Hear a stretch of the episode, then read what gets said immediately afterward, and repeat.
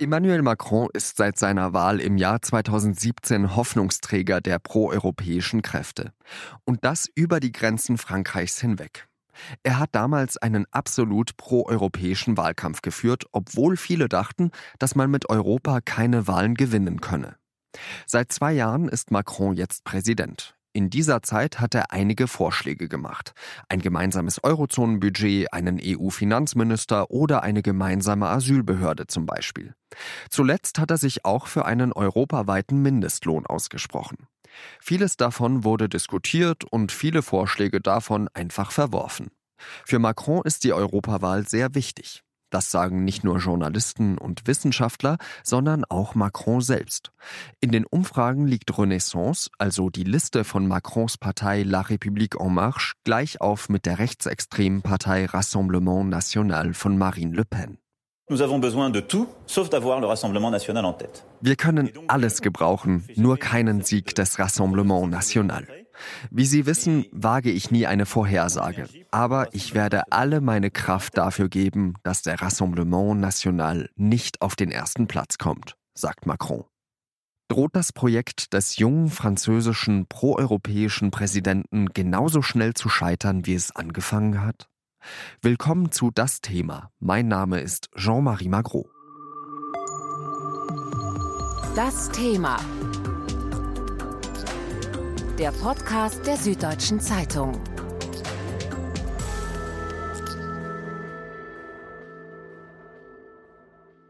Aus Paris ist uns jetzt unsere Frankreich-Korrespondentin Nadja Pantel zugeschaltet. Nadja, hat Macron jetzt mit dieser Ausrichtung des Wahlkampfs die Europawahl zu einem Referendum über sich und seine Präsidentschaft ausgerufen? Ich würde sagen, er versucht es eher zu einem Referendum über Europa zu machen auch wenn das ein bisschen absurd klingt, aber er hat einen sehr fast schon polemischen, plakativen Wahlkampf, den er da führt. Ne? Er sagt, wir stimmen grundsätzlich darüber ab, ob wir Europa wollen oder nicht. Entweder ihr seid für Europa, dann seid ihr für mich und Europa gleich Europäische Union. Oder ihr seid gegen die Europäische Union, dann seid ihr für Marine Le Pen. Aber wir sehen natürlich auch gerade beim Brexit, dass es ja so einfach nicht ist, dass man eben nicht einfach über, sind wir für oder sind wir gegen Europa abstimmt, sondern eigentlich sind die Fragen, vor denen wir stellen, komplizierter. Und manchmal mutet es fast ein bisschen an, finde ich, wie, als wäre es keine Abstimmung innerhalb des Landes, sondern wie so eine demokratische Abstimmung über Europa-Fußballmeisterschaft, dass man sagt, Frankreich muss das stärkste Land sein und damit Frankreich das stärkste Land ist, wählt ihr Macron, weil ich bin euer Präsident und nur ein starker Präsident in Europa ist ein guter Präsident. Also es hat auch so eine Komponente von nationaler Größe. Spielt er denn mit dieser Strategie nicht seinen Gegnern, eben dem Rassemblement National, in die Hände? Also ist das jetzt nicht für Marine Le Pen vorteilhaft, die eh schon danach gesagt hat, also wenn Macron jetzt konsequent sein möchte, dann muss er ja eigentlich im Fall einer Niederlage als Präsident zurücktreten. Also ich meine, das ist natürlich Quatsch. Er, muss, er muss nicht im Fall einer Niederlage zurücktreten, aber ich finde, das Problem liegt schon darin, dass beide Seiten mit diesen Niederlage arbeiten. Also dadurch wird diese Dynamik wieder aufgegriffen, als sei es erneut eine Präsidentschaftswahl. Als würde man jetzt nochmal wiederholen, was man im Mai 2017 gemacht hat. Aber es ist eben nicht so eine einer gewinnt alles Wahl, sondern äh, es ist ein Verhältniswahlrecht und es geht darum, wie die Fraktionen im Europaparlament vertreten sind. Und da habe hab ich jetzt zurzeit manchmal das Gefühl, das wird nicht so ganz ehrlich benannt. Und ich glaube, also es werfen ja viele Leute Macron vor, dass er sich in so einer Symbiose eingerichtet hat mit Marine Le Pen. Und das gibt ihm den Vorteil, dass immer so, eine, so, so ein gut-böse Bild dadurch entsteht. Ne? Also er, es ist natürlich einfacher, gegen Marine Le Pen zu kämpfen, jetzt in Anführungsstrichen, als sich anderen demokratischen Positionen zu reiben, weil es da dann eher um Argumente geht. Marine Le Pen arbeitet selber jetzt nicht sonderlich stark mit Argumenten. Da kann man dann so einen sehr emotionalen Wahlkampf führen. Die Themen, die die Franzosen bei dieser Wahl ja am meisten interessieren, das sind ja zumeist innenpolitische. Also ich habe mir das ein bisschen angeschaut, da stehen ganz oben Migration, Arbeitslosigkeit, Kaufkraft. Ist diese Wahl, denkst du, so etwas wie die Midterms in den USA? Also eben eine, ja, dass man versucht, den Präsidenten entweder eben zu bestätigen oder eigentlich abzuwatschen, was für die meisten wohl gilt? Also sicherlich ist es auch für Macron selbst ein Zustimmungsmesser. Wie stehe ich gerade da? Aber ich würde nicht sagen, dass die Themen, die da jetzt so weit oben auf der Liste stehen, dass das zwingend innenpolitische Themen sind. Also Migration ja zum Beispiel nicht. Auch Arbeitslosigkeit und Beschaffung von Arbeitsplätzen, das sind ja auch Themen, die man europäisch besprechen kann. Und ich glaube, das macht Macron richtig, dass er im Wahlkampf über diese Themen spricht und immer wieder sagt, wenn wir das lösen, dann ist es, wird es eine europäische Lösung sein. Macron versucht ja auch sehr stark Klima- und Umweltpolitik jetzt zum Wahlkampfthema zu machen. Noch stärker als bei der Präsidentschaftswahl, wobei er von Anfang an versucht hat, sich als, als Umweltpräsident zu präsentieren. Und da sagt er ja auch immer zu Recht, das ist, wenn, ein globales und ein europäisches Thema. Aber was ich interessant finde, immer diese Frage, wer wird abgewahrt? Das Rassemblement National, das hieß 2014 noch Front National, war aber eigentlich dieselbe Partei und ist damals stärkste, hat die Europawahl gewonnen, ne? mit 24 Prozent der Stimmen, stärkste französische Kraft im Europaparlament gewesen jetzt. Und da wird aber lustigerweise vom Wähler überhaupt nicht geschaut, was haben die eigentlich gemacht in dieser Zeit, was haben die erreicht, was wollen die. Man könnte ja denken, dass Abwatschen für jeden, jeden Politiker mit Macht gilt. Aber es scheint nicht zu gelten für Marine Le Pen und ihre Mannschaft. Sie haben sich im Europaparlament vor allen Dingen damit hervorgetan, dass sie die Arbeit des Parlaments nicht ernst nehmen, dass sie versucht haben, die Strukturen des Parlaments zu betrügen durch fiktive Beschäftigungsverhältnisse. Und das scheint ihnen weder völlig egal zu sein. Da gibt es kein Bedürfnis, das irgendwie an der Urne zu bestrafen. Was steht denn bei dieser Europawahl eben für Macron auf dem Spiel? Er hat ja auch schon mit äh, gewissen Koalitionen im Europaparlament geliebäugelt. Da gab es ja eben ja monatelang die Spekulationen, ob er sich vielleicht der liberalen ALDE-Fraktion im Europaparlament anschließen möchte. Jetzt klingt das nicht ganz so eindeutig. Ja, ich glaube, eigentlich ist die Position gar nicht so unklar oder kompliziert. Also Macron und sein Team möchten nicht einfach in einer bestehenden Fraktion aufgehen, also nicht einfach sich bei ALDE einordnen, wollen aber mit den Kräften eine Koalition bilden, die jetzt bei ALDE sind. Also es ist sozusagen ALDE unter neuem Namen in der Hoffnung, dass sich da noch mehr Leute anschließen. Und dann darüber hinaus wollen sie für spezifische Themen mit Sozialdemokraten oder Grünen auch abstimmen dürfen. Und das können sie ja auch. Also sozusagen, das nennt sich dann projektgebundene Koalition. Man merkt ja auch jetzt einen schärferen Ton gegenüber Angela Merkel. Also die EVP taucht nicht auf in diesen projektgebundenen Koalitionen.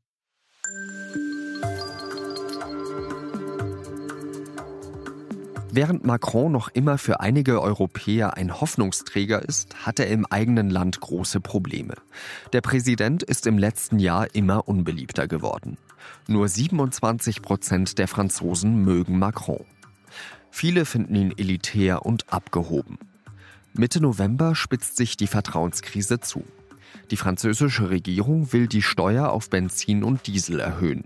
Auf der anderen Seite hatte sie vorher die Vermögensteuer abgeschafft. Viele Menschen mit geringem Einkommen haben endgültig die Schnauze voll. Sie greifen sich gelbe Warnwesten aus ihren Autos und blockieren samstags Kreisverkehre und Straßen.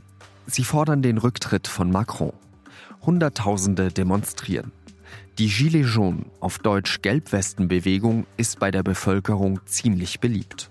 In Paris kommt es zu Straßenunruhen und Kämpfen zwischen Demonstranten und Polizei. Hunderte werden festgenommen. So kann es nicht weitergehen. Macron setzt die Steuererhöhung aus und erklärt, dass es Anfang des Jahres eine große nationale Debatte geben werde. Über Wochen diskutieren lokale Vertreter mit der Bevölkerung, was in Frankreich besser werden muss. Auch Macron selbst ist bei Veranstaltungen dabei. Die Ergebnisse und die Schlüsse, die er aus dem Grand Débat National gezogen hat, möchte Macron am Abend des 15. April verkünden. Aber dann passiert eine Katastrophe, mit der davor niemand gerechnet hat. In der Kathedrale Notre-Dame de Paris bricht Feuer aus.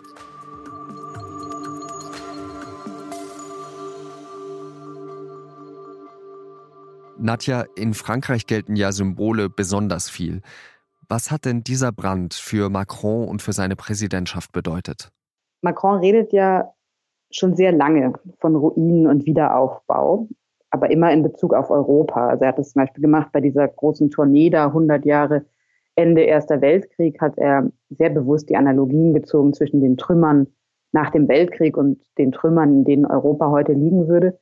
Für mich persönlich hatte das auch ein bisschen was Obszönes, weil man sich ja die Frage stellen kann, ob das nicht die Toten und die Ruinen nach einem Weltkrieg relativiert, wenn man Europa heute sozusagen analog sieht in, zu Europa in den 30er Jahren. Und was mit Notre Dame passiert ist, auf einmal steht da wirklich eine Ruine. Ne? Das hat Macron schon versucht zu nutzen. Also ich finde jetzt nicht unbedingt in einem überraschenden oder schockierenden Maß. Er hat natürlich den Moment genutzt, um zu sagen, wir Franzosen, wir bauen das wieder auf und wir bauen die Kirche schöner wieder auf, als sie vorher war und schneller, als es jeder glauben kann. Für mich persönlich muss man sowas nicht sagen. ich glaube, dass es andererseits auch nicht besser wäre, wenn man keine Ambitionen zeigen würde für den Wiederaufbau. Also natürlich ist es ein wichtiges Symbol zu sagen, wir bauen diese Kirche jetzt wieder auf. Und gleichzeitig darf man dann, glaube ich, dieses Gefühl von Einigkeit, was dann vielleicht kurz entsteht, auch nicht überstrapazieren. Ich glaube, wenn sich Frankreich, wenn man das so sagen kann, in was einig ist, dann in so einem permanenten Streitmodus. Also das gehört zur Debattenkultur. Und man darf das nicht mit den USA gleichsetzen, wo das Gefühl ist, es gibt zwei Gruppen, pro-Trump, anti-Trump, und die schreien sich an. Hier gibt es sehr viele Gruppen, die sich anschreien und das machen sie oft auf gar nicht so niedrigem Niveau. Also das hat auch was Sportliches und was Interessantes. Und dieser Streit geht dann natürlich sofort wieder los. Und ich glaube, wenn es dann mal kurz still ist, so wie nach Notre Dame, dann ist das so ein Schock vielleicht, der die Leute kurz dazu bringt, sich nicht zu streiten. Aber natürlich sind die grundsätzlichen Konflikte wie soll dieses Land organisiert sein wie wollen wir hier leben, die gehen, die gehen dadurch nicht weg. Was Macron, glaube ich, geholfen hat bei dem Brand von Notre Dame, ist, dass es ihm ein bisschen den Druck genommen hat. Er wollte ja genau an dem Abend diese Ergebnisse vorstellen des Grand Débat. Und es war von Anfang an klar, dass viel zu hohe Erwartungen geschürt wurden für diesen Grand Débat. Das war sozusagen wenn man es als das, der Weg ist das zielmäßig betrachtet, schon eine gute Sache, dass äh, Macron durchs Land gefahren ist, dass so viele Leute ihn direkt erleben konnten. Das waren gute und offene Debatten. Aber natürlich gibt es daraus keine eindeutigen Antworten. Aber es wurde die ganze Zeit verkauft als, okay, jetzt reden wir und am Ende kommt der Präsident und der sagt dann, was wir mit all den Infos machen. Und das war klar, dass das ein unglücklicher Moment werden wird, weil es gibt keine Antwort, die alle glücklich macht. Und durch den Brand von Notre Dame ist diese perfekte Inszenierung des Grand Débat kaputt gegangen. Also dieses Abschlusses, ja, dieser glorreiche Abschluss musste verschoben werden und wurde dann improvisiert. Und ich glaube, dass dieses Improvisierte Macron ein bisschen gerettet hat, weil man dadurch denken konnte, ah ja, jetzt war es ja aber auch so, dass die Infos schon vorher geleakt wurden. Na ja, und wie kann er jetzt darauf re reagieren? Also es hilft ja manchmal, wenn einem die Last der Perfektion von außen von den Schultern genommen wird. Kurz danach hat er ja seine Vorhaben dann doch vorgestellt. Was will er denn seinen Gegnern zugestehen? Ich glaube, zunächst ist es vielleicht ganz gut, wenn man da nicht unbedingt von Gegnern spricht. Also es geht um Leute aus der Zivilgesellschaft, die sehr lange und sehr ausdauernd demonstriert haben und die, glaube ich, auch deshalb so lange demonstriert haben oder so stark gegen sind, ihn sind, weil sie auch gleichzeitig viel von ihm erwarten. Ne? Also das tut ein Gegner ja nicht. Und was er den Gelbwesten zugesteht, ist ein Stück weit mehr soziale Absicherung in den Schattierungen, die das dann hat. Aber die Hauptforderungen, die eigentlich sich aus diesen Gelbwesten-Protesten kristallisiert hatten, zum Beispiel mehr direkte Demokratie, auf die ist er nicht so stark eingegangen, wie äh, sich das manche erhofft hätten. Es wird Referenten auf lokaler Ebene geben, aber nicht auf nationaler Ebene. Das hatte er allerdings auch vorher immer gesagt. Und außerdem war er zu so einem riesigen Aufregerthema die Vermögenssteuer geworden, die Macron abgeschafft hatte. Und die führt er auch nicht wieder ein. Und das war sozusagen so eine, diese, diese Rede war auch so Macron-typisch zu sagen, ja, ich habe mir alles angehört, was ihr gesagt habt, aber ihr habt mich ja mit dem Partei Parteiprogramm gewählt und an dem halte ich auch fest. Ist ja auch sein Recht, es ist ja so, er wurde ja gewählt. Ja, das ist Demokratie.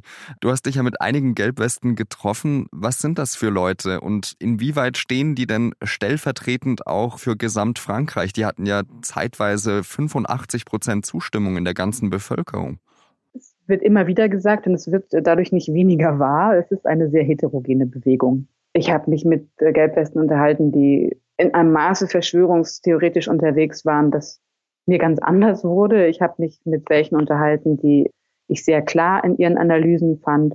Es gibt welche, die aus der Bewegung ausgestiegen sind, als die Gewalt eskaliert. Es gibt andere, die gesagt haben, anders kommen wir nicht voran. Was ich interessant finde, ist, dass diese Heterogenität eben bis heute auch politisch so geblieben ist. Also die zwei Parteien, die am stärksten versucht haben, sozusagen zu Vorkämpfern dieser Bewegung zu werden oder den Schwung dieser Bewegung mitzunehmen, sind ja auf der rechten Marine Le Pen und ihr Rassemblement National und auf der linken die France Insoumise von Jean-Luc Mélenchon. Und beiden Parteien ist es eigentlich nicht gelungen.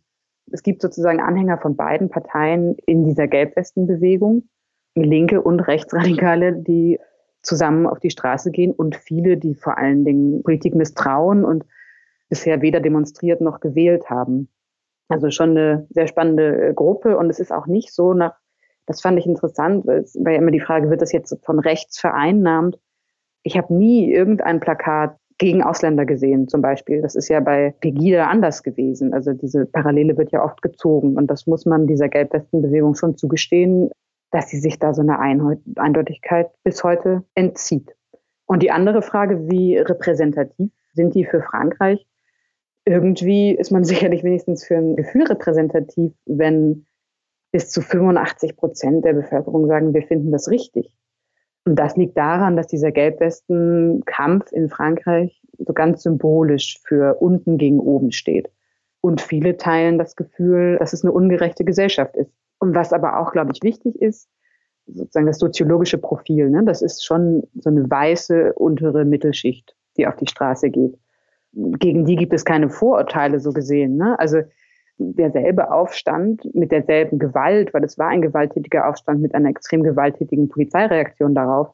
Wenn dasselbe in den Banlieues stattgefunden hätte, dann wäre das jetzt nicht Woche 25 in Folge so, dann wäre das schon längst vorbei und dann hätte es auch nicht solche Zustimmungswerte gegeben. Du hast es gerade angesprochen, monatelang seit Mitte November demonstrieren die Gelbwesten. Jetzt werden es Woche für Woche weniger. Hat Macron es mit seinen Vorschlägen geschafft, die Gemüter zu beruhigen? Die Fronten sind und bleiben da sehr verhärtet, habe ich das Gefühl. Ich glaube, es ist eher auch ein Zeichen von Erschöpfung, dass die Leute jetzt nicht mehr auf die Straße gehen. Es hat ja unfassbar lange gedauert. Und natürlich, wenn so ein Protest so lange dauert, wird er immer radikaler. Und die Leute die am Anfang auf die Straße oder an diese Kreisverkehre gegangen sind, die finden sich jetzt halt nicht wieder, wenn die Gelbwesten mit, mit dem schwarzen Block zusammengehen, was sie aktiv tun. Das wird vielen Leuten zu brutal und zu gewalttätig. Außerdem, glaube ich, haben auch viele Leute Angst vor der Polizei, weil es so ist, dass die Polizei Waffen einsetzt, die wir in Deutschland gar nicht kennen von Straßenprotesten. Also diese Gummigeschosse und diese Tränengasgranaten, die auf die Leute geworfen werden. Da hat jetzt nicht mehr jeder Lust, sich dahin zu stellen. Das ist das, was ich vorhin meinte mit, naja, es hat sich eigentlich nicht so viel bewegt. Ähm, das optimistisch gesprochen Drittel, realistisch gesprochen eher zwischen 20 und 30 Prozent der Anteil der Bevölkerung, der sich für Macron ausgesprochen hat bei der Präsidentschaftswahl, die bleiben ihm weitestgehend treu, würde ich sagen. Und das ist sozusagen die Gruppe, um die er auch kämpft, dass die bei der Stange bleibt. Aber er hat keine neuen Anhänger oder, oder Unterstützer hinzugewonnen. Und gleichzeitig die, die ihn kritisch gesehen haben, sehen ihn jetzt noch kritischer, würde ich sagen. Und entweder die gehen gar nicht mehr wählen, was ja bei der Europawahl auch ohnehin die größte Gruppe sein könnte, die Nichtwähler, oder sie wählen extrem, also France Insoumise oder Marine Le Pen. Er gewinnt keine neuen Unterstützer hinzu, die anderen Parteien komischerweise aber auch nicht. Ich habe mir die Umfragen angeschaut und die ganzen Parteien des linken Spektrums kommen insgesamt auf knapp über 30 Prozent und das obwohl Macron ja als ein so neoliberaler Präsident beschimpft wird. Wie kannst du dir das erklären, dass dieses Parteiensystem eben quasi so erodiert ist? Dieser Zusammenbruch oder dieses Implodieren des Parteiensystems ist ja zunächst mal was, von dem Macron profitiert hat, was er genau richtig erkannt hat. Das sind dann also sicher zum, zum einen die Gründe die enttäuschende Präsidentschaft von äh, François Hollande, wo die Leute das Gefühl hatten, okay, wir haben einen sozialistischen Präsidenten gewählt, aber der macht überhaupt keine linke Politik. Dann sind beide großen Parteien, die Sozialisten und auch die Konservativen, immer wieder durch extreme Vetternwirtschaft, durch Skandale, also einfach durch letztendlich unwürdiges Verhalten aufgefallen und durch eine Form der Dauerkonfrontation und Beschimpfung untereinander, dass die Leute das Gefühl haben, es geht hier überhaupt nicht mehr um die Sache. Und das hat Macron sehr klug analysiert und sich hingestellt und gesagt, okay, ich mache Schluss mit diesem ständigen Gepöbel, jetzt geht es um Lösungen und die schlage ich euch vor. Er hat für dieses Projekt dann ja auch Politikern sozusagen das Überleben gesichert, ne, deren Parteien eben wegbrechen, also auf linker wie rechter Mitte, Seite und denen dann eine neue politische Heimat gegeben. Deshalb hat er Leute von den Republikanern und auch von den Sozialisten in seinem Team. Das führt aber dazu, dass es eben in der Mitte nur noch diese eine Möglichkeit gibt, nämlich Emmanuel Macron. Und dementsprechend hat sich links und rechts von ihm das Spektrum verhärtet und auch radikalisiert. Und das sind dann extreme Alternativen, die zu so einem frustrierenden Gefühl führen von, okay, wenn ich die EU in Ordnung finde und wenn ich auch nicht will, dass Frankreich sich radikal verändert, dann habe ich eigentlich nur noch Macron als Option. Und Macron ist jetzt aber nicht dafür bekannt oder die, die Republik en Marche ist jetzt keine wirklich aktive, lebendige Partei. Das ist schon in erster Linie Emmanuel Macron. Und das hat natürlich auch was Deprimierendes für eine Demokratie. Das heißt, Macron hat es eben geschafft, dass er sich eigentlich als die einzig vernünftige Partei im gesamten französischen Parteienspektrum positioniert hat. Und trotzdem sind seine Sympathiewerte ja, ja gerade nicht so hoch, sagen wir es mal freundlich. Wie glaubst du, kann er es schaffen, dass er jetzt eben doch noch mehr Sympathien von den Leuten zurückgewinnt? Oder sind die einfach so verdrossen, dass er die gar nicht mehr erreichen wird? Während dieses Grand Debat gab es, glaube ich, Zeiten, wo man das Gefühl hatte, er ändert die Art und Weise, wie er die Menschen anspricht und das ist gut für ihn, indem er sozusagen ihnen das Gefühl gibt, dass er sie ernst nimmt, dass er ja, sich zu ihnen in den Gemeindesaal stellt. Das ist natürlich so ein großes Kommunikationsmanöver, aber durchaus ein positives, weil er kommt ja nicht, wenn er da sechs Stunden steht, dann kommt er ja nicht, um hinzuhören, was die Leute sagen. Und dann kann man sagen, ja gut, das ändert ja nichts. Ich glaube, es ändert schon was, dass es überhaupt stattgefunden hat. Aber diese extreme Abneigung gegen Macron, die ist so sehr, sehr persönlich. Also wenn man zurzeit durch Frankreich fährt, zum Beispiel mit dem Zug, sind in jedem Bahnhofskiosk gibt es so einen Macron-Hassstapel, wo also immer dasselbe Comic ausliegt, wo äh, Macron als so eine wahnsinnig hässliche, alberne Figur gezeichnet ist. Dann gibt es so einen Bestseller zur Zeit von Juan Branco, der heißt Contre Macron. Und ich habe den gerade hier liegen. Ich leg mal, lese mal vor. Auf der Rückseite steht Le Macronisme est une nouvelle variante du fascisme. Also das ist natürlich nicht, nicht ernst zu nehmen, ja, zu behaupten, Macron sei ein Faschist, aber das verkauft sich wahnsinnig gut. Und das zeigt, dass diese Kritik an Macron völlig über Macrons Person hinausgeht, sondern ihn zu so einem Symbol gemacht hat für alles, was die Leute das Gefühl haben, was falsch läuft. Und ich glaube, was ihm unterbewusst übel genommen wird, das ist nur so eine Vermutung von mir, ist, dass die Leute ihn nicht richtig greifen können. Also das ist so ein total junger, erfolgreicher Typ, war noch nicht mal 40, als er Präsident wurde. Und seitdem er Präsident ist, benimmt er sich aber, als hätte er alle Erfahrungen und alles Selbstbewusstsein dieser Welt. Und ich glaube, es stimmt, dass er da einen absoluten Empathiemangel hat. Und ich weiß nicht, ob diese Verachtung die richtige Analyse ist, aber ich glaube, es stimmt, dass es ihm nicht gelingt, Leute, die, die nicht so durchs Leben segeln wie er, ja, auf gleicher Höhe wahrzunehmen. Glaubst du, die Leute haben vielleicht auch eben die Schnauze voll von diesem Präsidentenamt, also dass das nicht unbedingt nur an der Person Macron liegt, sondern ja, die letzten Präsidenten Hollande und Sarkozy waren ja auch nicht gerade die beliebtesten. Ja, ganz sicherlich. Das ist absolut so. Also man sieht das, wenn man sich die Zustimmungswerte anguckt, dann ist es einfach eine ja, so ein, so ein Sinkflug.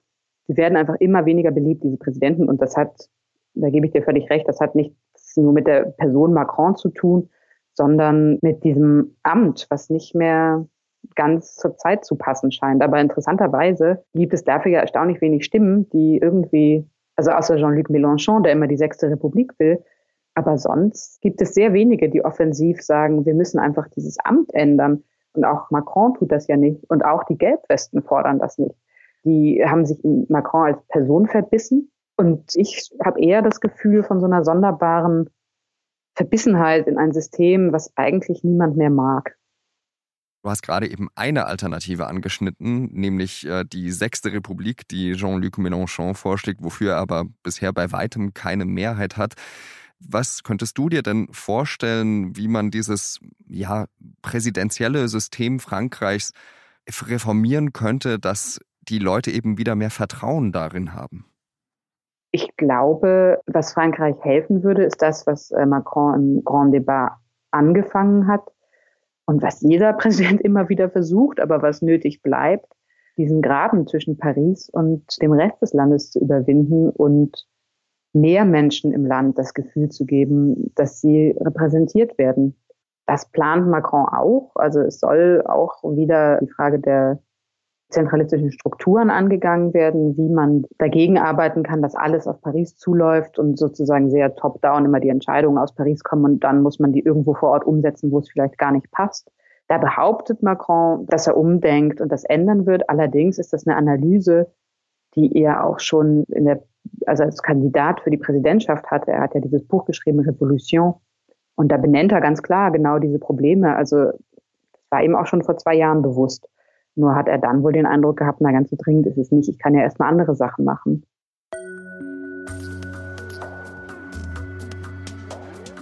Bei seiner großen Pressekonferenz am 25. April stellt Macron seine Reformpläne vor. Dort wird er auch danach gefragt, wie es um das deutsch-französische Verhältnis steht. In den ersten beiden Jahren seiner Präsidentschaft, so Macron, hätten die beiden Regierungen viel erreicht. Den Aachener Vertrag zum Beispiel. Aber zum ersten Mal sagt er ganz öffentlich, dass es mit Angela Merkel manchmal nicht so einfach ist. Dass es auch mal richtig knirscht. Ne Sie muss verstehen, dass es französische Positionen gibt und wir nicht von diesen abrücken. Und wie auch in jeder Beziehung, bei jedem Projekt, sollte sie diese Unstimmigkeiten öffentlich zugeben. Beim Brexit, beim Handelsstreit mit den USA, bei der Gaspipeline Nord Stream 2 und bei einigen anderen Projekten räumt Macron ein, haben Deutschland und Frankreich keine gemeinsame Position. Und dann sagt er etwas, das man in Berlin auch als Drohung verstehen kann. Je crois que le rôle de la France, c'est de proposer ich denke, die Rolle Frankreichs ist es, Vorschläge zu machen, europäische Ambitionen zu haben und zu versuchen, einen deutsch-französischen Kompromiss zu erzielen, weil wir so ein Maximum an Europäern hinter uns versammeln. Aber Frankreich sollte niemals Angst haben, seine Stimme zu erheben, selbst wenn wir in der Minderheit sind. Niemals. So haben wir es immer wieder in den großen Zeiten unserer Geschichte gehalten. Denn manchmal muss man dies tun. Das ist die Rolle unserer Nation. Nadja, das ist eine klare Ansage, oder? Ich glaube, man muss das nicht überbewerten, beziehungsweise jetzt auch innerhalb dieses Europawahlkampfes sehen. Ich habe das Gefühl, es wird manchmal so getan, als sei Merkel nicht in der CDU. Also es ist ja klar, dass Macron jetzt eben ein, im Wahlkampf ein klarer Konkurrent von Merkel ist. Und das ist ja auch richtig. Also ich glaube, das ist für den, für den Wähler auch richtig und wichtig, dann eine Differenz zu sehen und dass er sich da ein Stück weit auch gegen Merkel positioniert. Und ich glaube, es ist falsch, dann immer die jeweiligen Regierungen auch mit dem Land gleichzusetzen. Es ist jetzt ja keine Kampfansage von Frankreich an Deutschland. Es ist eine Positionierung des makronistischen Präsidenten Macron gegen die CDU-Kanzlerin Angela Merkel die ja viel weniger für sich selbst steht, so wie es Macron tut, sondern die eben für die CDU steht und dann außerdem auch noch für die große Koalition, die also naturgemäß viel weniger bewegungsfähig ist, als Macron das ist. Und es hat ja auch jetzt niemand Angela Merkel gewählt, weil, weil man dachte, jetzt will ich mal ein bisschen Dynamik haben. Also es ist ja schon eher so ein, ich will, dass es so bleibt. Und dafür steht sie und dafür steht Macron nicht. Äh, wir haben ja die Debatten aus den letzten zwei Jahren mitbekommen. Da hat Macron ja einige Vorschläge gemacht, wie er die Europäische Union und auch die Eurozone reformieren möchte. Und auf der anderen Seite haben wir dann eben diese deutsche Kanzlerin, die da eben eher bremsend wirkt.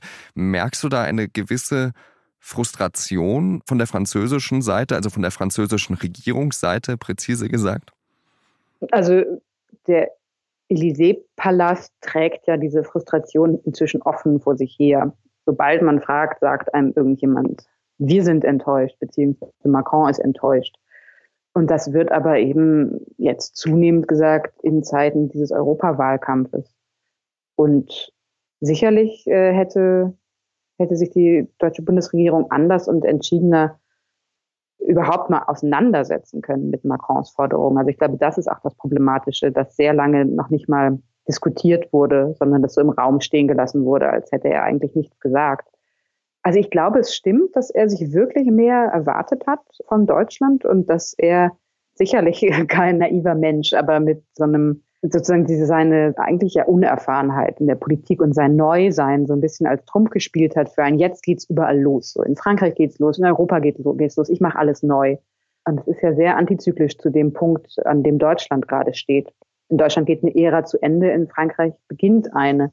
Dass das schwer zusammengeht, ist auch irgendwie logisch, kann trotzdem enttäuschend sein für Macron, aber ich glaube, dass es in beiden Fällen ja auch innenpolitische Positionierungen sind. Für Macron ist es total wichtig und Teil seines Selbstverständnisses, auch ein Stück weit so dieses Imperium fortzuführen. Also ich weiß gar nicht, vielleicht darf man sowas gar nicht sagen, aber sozusagen dieses Frankreich als nicht nur als europäische Macht, sondern auch als Weltmacht.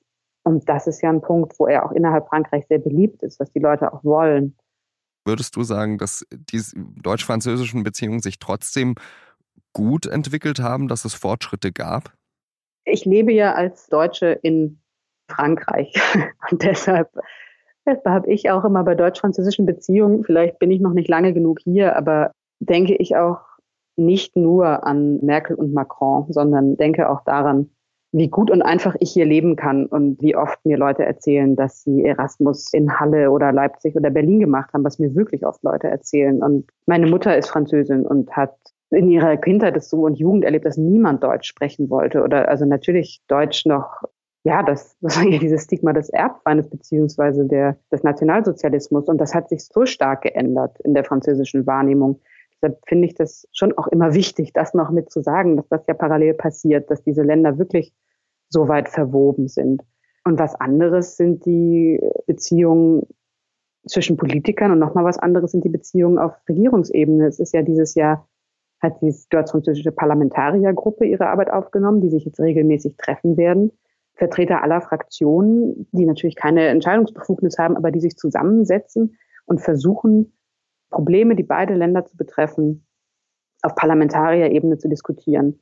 Das finde ich eine ziemlich große Sache, ehrlich gesagt. Und ob sich dann jetzt Merkel und Macron in ein Konkurrenzverhältnis treten, ist nochmal eine andere Frage. Ich glaube aber, dass man das vielleicht auch so sehen kann, dass das fast ein gutes Zeichen ist für das entspannte Verhältnis, was eigentlich sozusagen zivilgesellschaftlicher Ebene zwischen den zwei Ländern besteht, dass man sich gar keine Sorgen machen muss als Macron, wenn man sich jetzt hinstellt und sagt, ja, sozusagen die, die große Zeit von Deutschland in der Europäischen Union geht vielleicht auch langsam zu Ende. Also nicht, dass er das so sagen würde, aber sozusagen anzufangen, auch provokative Positionen Berlin gegenüber zu vertreten, kann man ja auch als Zeichen ja, von einer gewissen Entspannung in diesem Verhältnis sehen, dass sowas halt auch möglich ist, dass es möglich ist, einander zu widersprechen inhaltlich. Und es ist ja inhaltliches Widersprechen, was stattfindet. Das sind ja keine klassischen Deutschland-Klischees, die jetzt irgendjemandem auf den Kopf gehauen werden.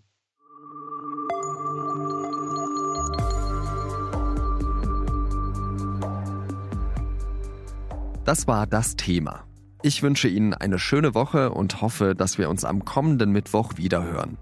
Dieser Podcast wird produziert von Laura Terberl, Vincent Vitus Leitgeb und mir, Jean-Marie Magro. Unser Podcast erscheint immer am Mittwochabend. Wie Sie unseren Podcast abonnieren können, dazu finden Sie alle Informationen unter sz.de-podcast. Dann verpassen Sie in Zukunft auch keine Folge mehr. Wenn Ihnen das Thema gefällt, wenn Sie Anregungen, Ideen oder Kritik für uns haben, dann schreiben Sie uns eine Mail an podcast.sz.de oder kommentieren und bewerten Sie diesen Podcast gerne auch auf iTunes. Ich sage herzlichen Dank fürs Zuhören und bis nächste Woche. Adieu.